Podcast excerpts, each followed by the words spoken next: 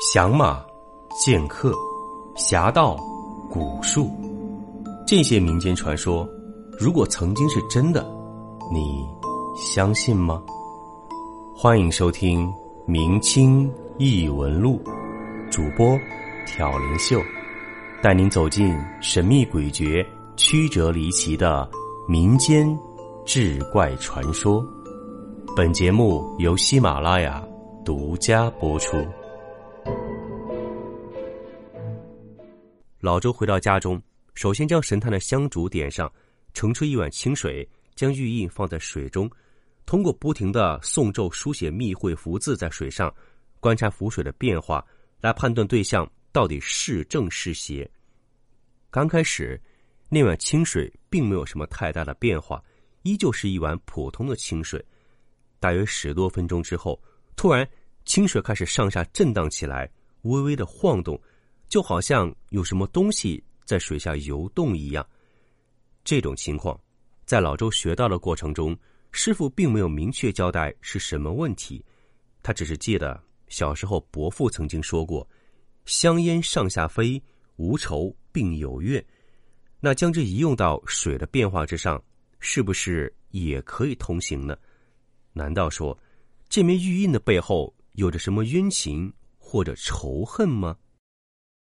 因为一时没什么头绪，老周又从神坛上拿了几道净符给老孙，让他回家把前后门都贴上，剩下的几道每天一道画在水里，给小孙子洗身体。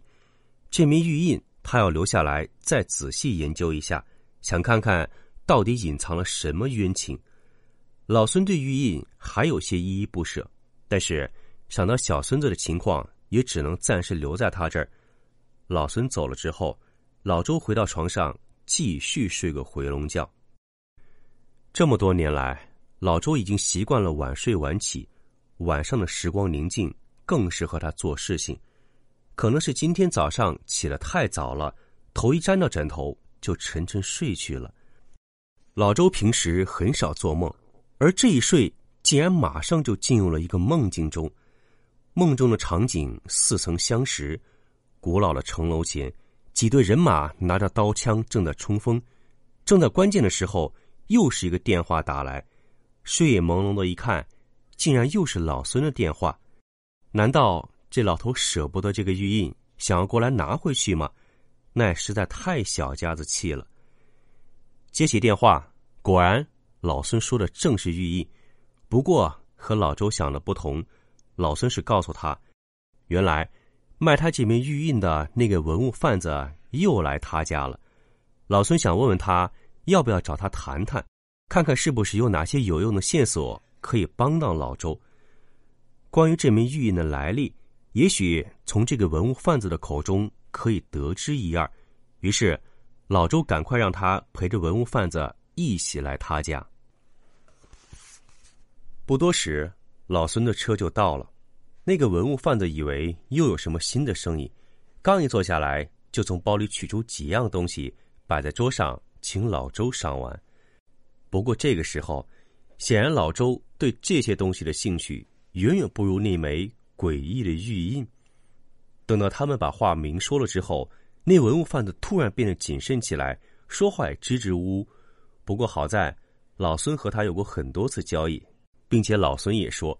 如果这个玉印的来历说不清楚，以后不会再和他做任何生意。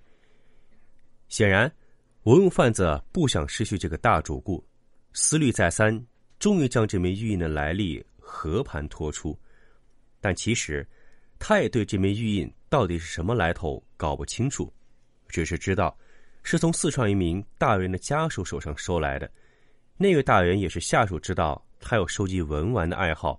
不知从哪儿搞来这枚古印，根据他自己的经验以及印身上的沁色来看，应该是一个土里的东西。当时那位大员被调查没多久，价廉便宜拿出来卖了，文物贩子也是贪其物美价廉就收了下来。本来是准备高价卖去海外的，可是拿到玉印之后，每天晚上他自己都做噩梦，于是。遇到老孙肯出一个还算合理的价钱，就顺手卖给老孙了。在听文物贩子叙述的时候，老周脑子里一直在回忆当时梦中的情景。那座高大的城楼似曾相识，好像真的在现实生活中曾经见过，可是，一时难以记起。突然一下，老周想到，那高大的城楼不就是现在故宫的午门吗？再联想到是从四川出土的，玉印上雕刻的又是莲花，老周大概有了一点模模糊糊的印象。清代川楚教难。也就是我们常说的白莲教起义，和这枚玉印各方面的情况完全相符。难道说这枚玉印是当时白莲教的法器吗？各位，大家应该听说过，有些道术书中会记载一些撒豆成兵或者攻城行军的法术，但是学习的时候，老一辈人都会说，这些法术听听就好，历来。道术做法，必被天诛，而且最后必定法灭术语，不可能成功。所以，这些神奇的法术一代代传下来，本来修习的人就很少，到现在基本已经绝迹了。作为教训，最常提到的就是白莲教的事迹。当年王聪儿首先以白莲教倡乱，宣扬弥勒降世，期间为了收罗人心，多以法术。蛊惑人心。后来，白莲教教乱被平定后，其中一部分人窜入山东、河南等地，继续以天理教的名义传道收徒。之后的高潮就是带领二百徒众攻打紫禁城，和宫内的太监里应外合，差点攻入皇宫中枢。出入宫门之内，首领为每位教徒都画符护身，果然刀枪不入。但是。一入东华门，所行所有道术悉数失灵。据老一辈人说，但凡宫殿建造之初，为防工匠行掩媚巫蛊之事，在大梁四角、四方、上下都会埋入相应的符箓。大一点的，乃至故宫都曾经请道行高深之士行结界之法，所以道术入内基本无用。而天理教自是小数。自招灭亡，一直成为后代学习道术的一个警戒。不过，这一枚玉印就算是教难遗物，也不至于有这么大的怨气，其中必定还有其他蹊跷。这个时候，那个文物贩子突然又想起了什么。原来，这枚玉印在他收来的时候，他还记得那个人说这是古代微雕的精品，当时也没在意，卖了之后。更把这件事忘了。今天努力想一想，才又想起了这一茬。微雕，难道说这枚玉印上还雕了什么正常人看不见的东西吗？要看微雕的话，凭老周家里的放大镜是看不出来的。好在他平时经常拿些玉器去地质所检验，那边有相应的仪器。事不宜迟，他和老孙直接开到地质所门口。按照规定，地质所并不提供放大摄影的服务，但是好在有朋友，凡事都好商量。把玉印交给熟人之后，他们就在走廊里等待着结果。不多一会儿，工作人员拿这张照片交给了他们，照片上密密麻麻的刻满了小字，虽然时日已久，有些字迹已经缓慢，不是十分清晰，但大致还是能看得出。仔细的读一读，小小一方印章，在白莲的花瓣叶子间，竟然密密麻麻刻满了一个个人的名字，不下一二百人。读到最后，老周才知道，原来这枚印章是当年天理教起义失败后，一个天理教徒拼死保住这枚刻满了教内重要人物姓名的玉印，逃回了四川。他之后。又多次密谋起义，想为教众兄弟报仇，可是时不我与，最终无一成功。他晚年刻下这段最后的小序，嘱咐子孙，将玉印和他一起陪葬在地下，生不能成功，死必为鬼相随，一腔怨气最终都随着这枚玉印一起长埋于地下。所以，在这枚玉印上记载的不仅是一个人的悲哀。更是数百人甚至数千人壮志未酬的怨念。姑且不问起义是对是错，这一腔壮志未酬的怨念已经是通天达地了。原本玉印长埋于地下，一切都将归于平静。可是谁知道，在一百多年后，遇到土夫子将之重新起出，然后经过多人之手，辗转到了老孙手上，只能说是造化弄人，姻缘真是不可思议。玉印的来历，经过这么一番折腾，终于水落石出了。正所谓解铃还须系铃人，知道了怨气的来源。解决老孙宝贝孙子的方法也都找到了，药引子就在这面玉印上。于是老周叫老孙拿着玉印，带他一起回到家中。到家一看，他的宝贝小孙子还在沉睡，看来之前的法术还算是奏效。老周写下几味中药，让他家佣人采办回来，熬成药汤。一切都准备完毕之后，老周用一把小刀刮下一点点玉印的玉粉，倒到药汤之内。嘱咐老孙，药汤一分为二，一半内服，一半洗身。这样处理过，小孙子就会恢复正常了。可是，人病好解，这玉印上的怨气就难以处理了。要知道，这百年的怨气可不是一朝一夕就可以消解的。文玩界也没有退货的规矩。这枚玉印既然到了老孙手里。能够处理掉就最好了，不然从此以后长久辗转于众人之手，时日已久，难保不会再出现什么异常情况。老周思来想去，只有一个办法可以解决。大概半年后，某寺院千手观音殿开光大典，这个大殿是老周以他孙子的名义捐建的。当天，老周、老孙。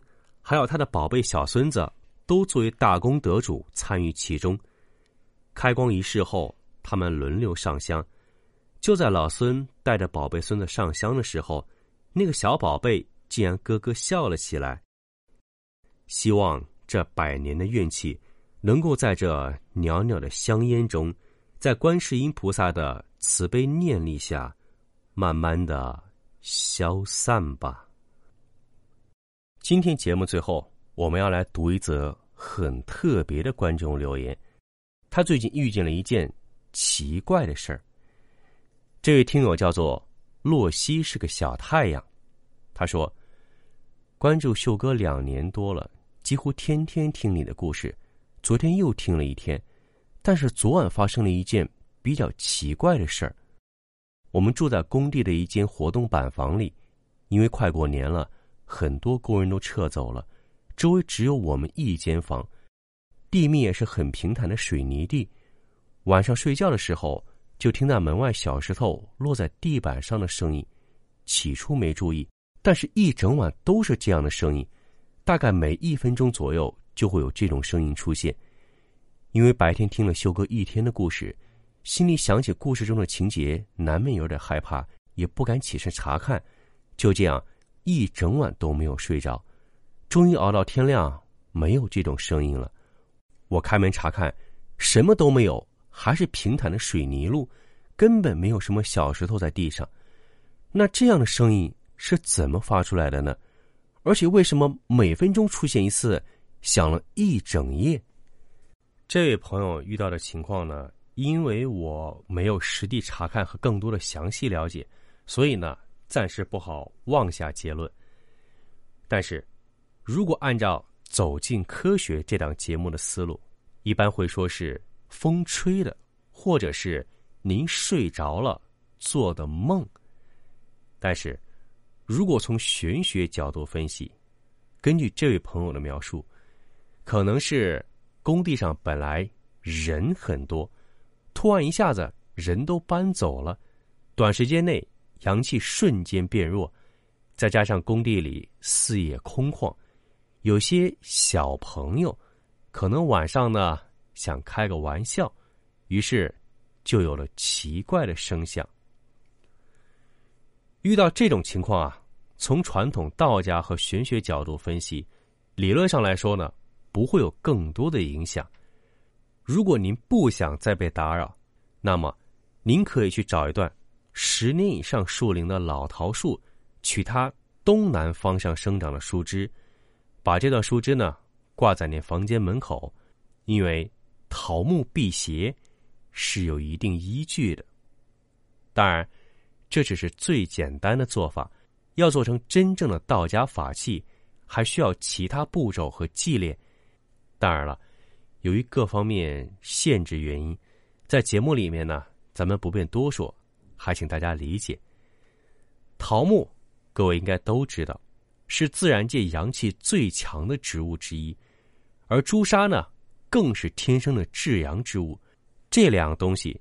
经过道家的特殊处理和制作，就会产生强大的护身效果。新的一年已经来了，为了感谢大家一直以来的支持，秀哥准备了十枚桃木护身无事牌，作为新年小礼物要送给大家。无事牌取意平安无事，每一枚无事牌都是秀哥自己亲手制作和祭炼，严格选用十年以上树龄的老桃树东南向枝干。纯天然精炼朱砂，保证每一枚无事牌都会保护它的主人平安无事、吉昌顺心。这十枚桃木护身无事牌是为西米团新春活动贡献榜前十名的朋友准备的。在这里呢，秀哥要先说一声谢谢和抱歉，感谢每一位热情支持秀哥西米团的朋友，真的，大家非常非常热情，让我非常感动。之前也说过了，这次西米团活动榜一的那位朋友，秀哥会为您送上一枚雷击木法印。由于雷击木呢实在是可遇不可求，所以只有一枚会送给第一名的朋友。有几位朋友呢私信联系我，想单独购买，但是真的抱歉，我目前呢自己只有两枚雷击木，另一枚是我自己使用多年的法器，真的无法出售。还请大家谅解。最后呢，也请大家量力而行，不要太过破财。只要您最终进入了贡献榜前十名，刚才说的桃木护身无事牌就会赠送给您。同时，活动期间每位新加入或者续费西米团年卡的朋友们，秀哥都会赠送您一枚道家招财灵符。祝愿每位朋友财源广进，同沾法喜。这次的西米团新春活动会一直持续到二月二十八号二十四点，秀哥的礼物已经备好了，等你来哦。本集播讲完毕，感谢您的收听。如果您喜欢，请您评论、点赞、转发。更多精彩内容，请您期待下集。听有声，选秀秀。